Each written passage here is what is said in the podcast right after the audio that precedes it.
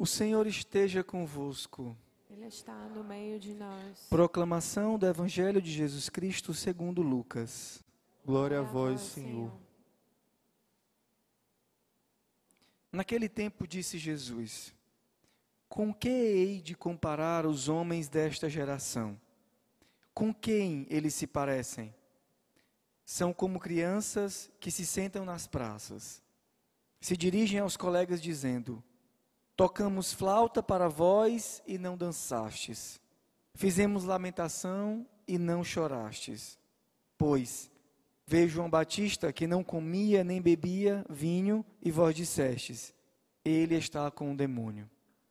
Veio o filho do homem que come e bebe e vós dizeis: Ele é um comilão e um beberrão, amigo dos publicanos e dos pecadores. Mas a sabedoria foi justificada por todos os seus filhos. Palavra da salvação. Glória a vós, Senhor. Queridos irmãos, nós hoje celebramos a memória de dois mártires do comecinho da igreja, que foram capazes de derramar o próprio sangue por amor a Deus.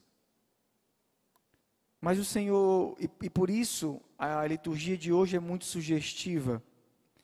A leitura da carta aos Coríntios, que é o hino à caridade, pode iluminar bastante a nossa percepção do que o Senhor tem a falar para nós hoje nessa liturgia.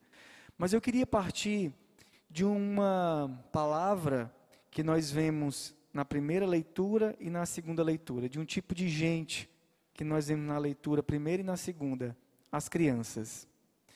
Diz aqui na carta aos, São, a, aos Coríntios são Paulo diz: Quando eu era criança, falava como criança, pensava como criança e raciocinava como criança.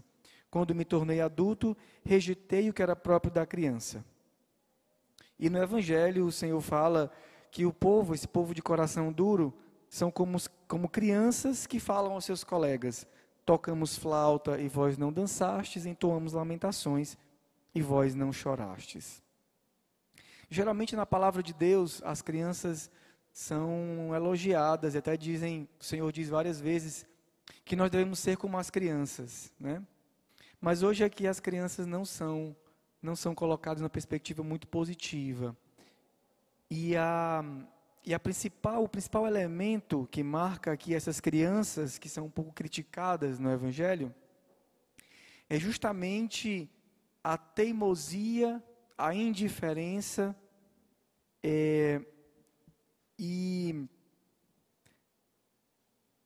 a, a dureza em persistir naquilo que querem, como que crianças mimadas, aquelas que a gente diz é assim e não adianta, e não mudam, e a gente fala dez vezes e é a mesma coisa. E essa é a crítica do Evangelho de hoje, porque o Senhor vem, o Senhor manifesta o seu amor para nós, ele vai manifestando as ações na nossa vida para que nós possamos nos converter e aquilo que nós pedimos, Senhor, me converte. Senhor, muda meu coração. Senhor, transforma a minha vida. Aí o Senhor oferece, primeiro João Batista, oferece um estilo, oferece às vezes momentos de grande dor na nossa vida, por exemplo, oferece momentos de provação, oferece às vezes na sua providência, Ele permite que nós vivamos um tempo como nós estamos vivendo agora, de pandemia. Para quê? Para que nós nos convertamos. E a gente diz: Deus não me ama. Como é que pode? Faz uma coisa dessa, manda isso para mim. Em outros momentos, Ele manda a bonança. Ele manda as graças, Ele manda é, te dar um, melhor, um emprego melhor, te dá não sei o quê, e a tua vida vai acendendo. O que a gente faz? A gente esquece de Deus. Por que não? Porque depois eu penso nele, eu vou pensar primeiro nas coisas que eu tenho que resolver, porque são muitas. Uma dureza de coração que não adianta o que Deus faça. Ele pode cantar louvores ou ele pode entoar lamentações. O nosso coração permanece endurecido. As crianças ainda, elas estão em processo de aprendizado e por isso precisam de muitas intervenções divinas. Mas o que é deixar essa postura de criança, no sentido negativo, e tomar a postura dos adultos, daquele homem, homem de Deus, homem de pé. É viver o que São Paulo fala hoje nesse hino à caridade. Quando tudo passa, quando tudo passar, quando todas essas coisas passarem, os momentos mais prazerosos e os mais difíceis da vida, quando se passarem as situações, tudo nessa vida que a gente vai vivendo e sofrendo e se alegrando, quando tudo passar, o que precisa ter ficado como marca de tudo é a caridade. Não mais a vivência, a, a maturidade não significa cumprir muitos mandamentos. A maturidade da cristã não significa a gente fazer um bocado de coisa.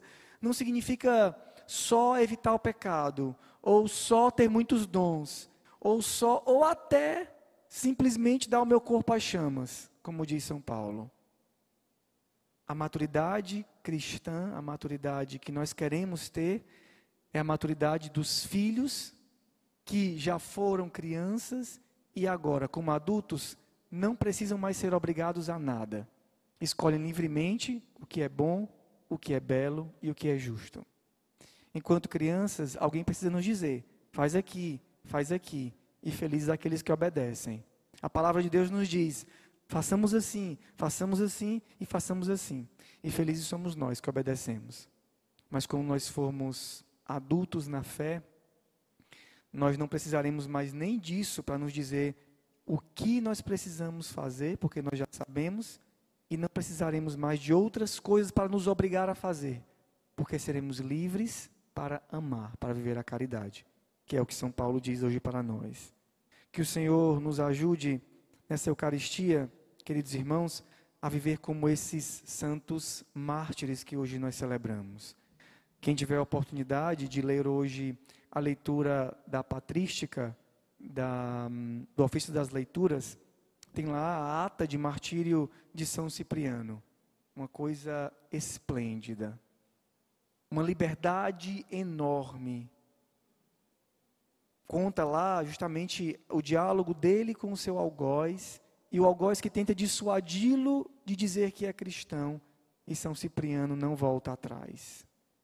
Quem o obrigou a fazer isso? Ninguém.